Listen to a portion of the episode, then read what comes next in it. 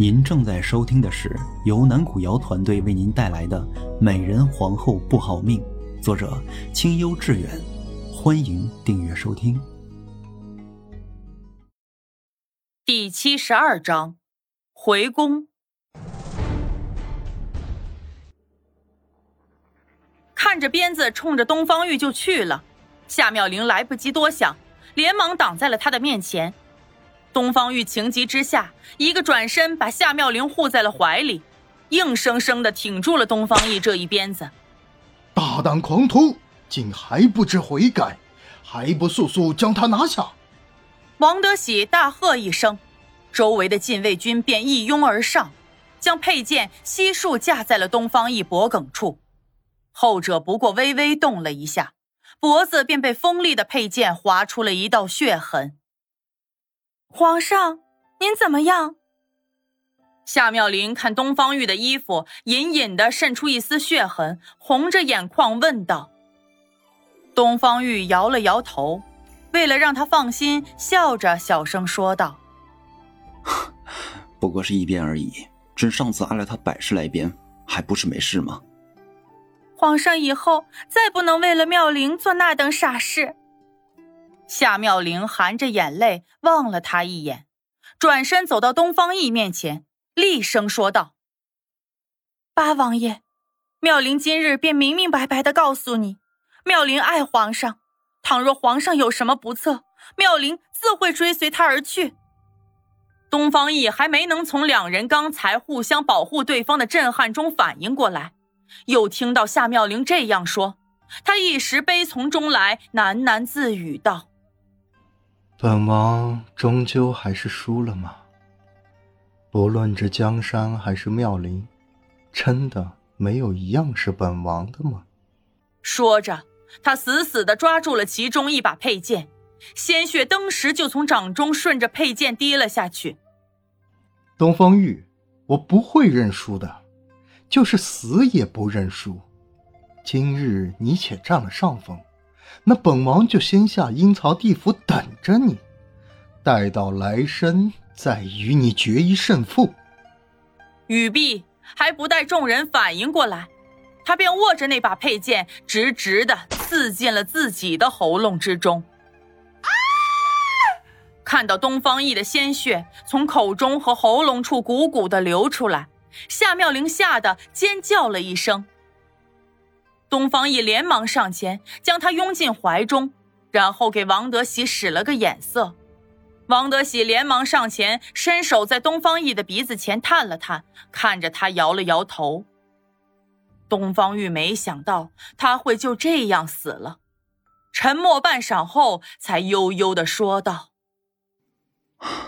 他到底是朕的兄弟，虽然犯了大罪，不能埋入皇陵，但还是要好好安葬。”是，奴才知道该怎么做。皇上，您体内余毒还未清，还请您和娘娘先行回宫吧。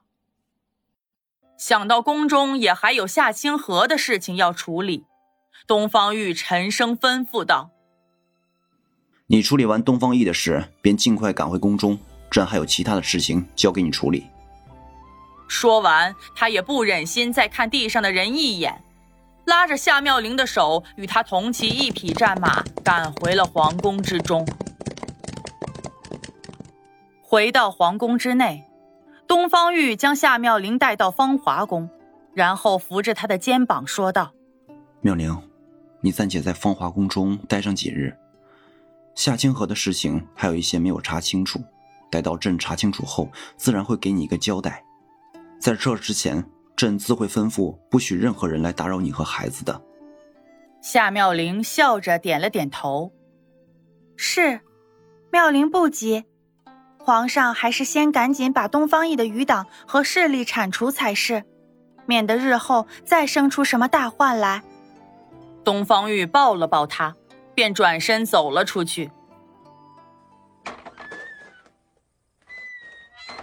小姐。又过了没多久，夏妙玲突然听到碧儿的声音，她惊喜的转身问道：“碧儿，你怎么会来此？”碧儿看到他安然无恙的站在自己面前，眼泪登时就流了下来，跪在地上哭着说道：“是皇上派人叫奴婢过来伺候小姐的，奴婢真没想到这辈子还能再这样伺候您呢。”夏妙玲眼窝一热，连忙上前几步将碧儿扶了起来。傻丫头，我跟皇上的误会已经都解开了，咱们在一起的日子长着呢，应该高兴才对。啊，奴婢就是高兴。碧儿连忙擦了擦眼泪，想笑，但是眼泪就是止不住。只是可怜珊儿，再也不能跟奴婢一起伺候小姐了。想到珊儿，夏妙玲的眼泪也止不住了。她轻轻地将碧儿搂进怀里，哽咽地说道：“天网恢恢，疏而不漏。夏清河做了那么多坏事，他的报应也该到了。你且耐心些，皇上会替咱们做主，为珊儿报仇的。”之后的两日，东方玉虽然忙着处理东方奕的残余势力。但依旧每天都会抽出时间来芳华宫中陪夏妙玲歇上一会儿。小姐，皇上待您是真好。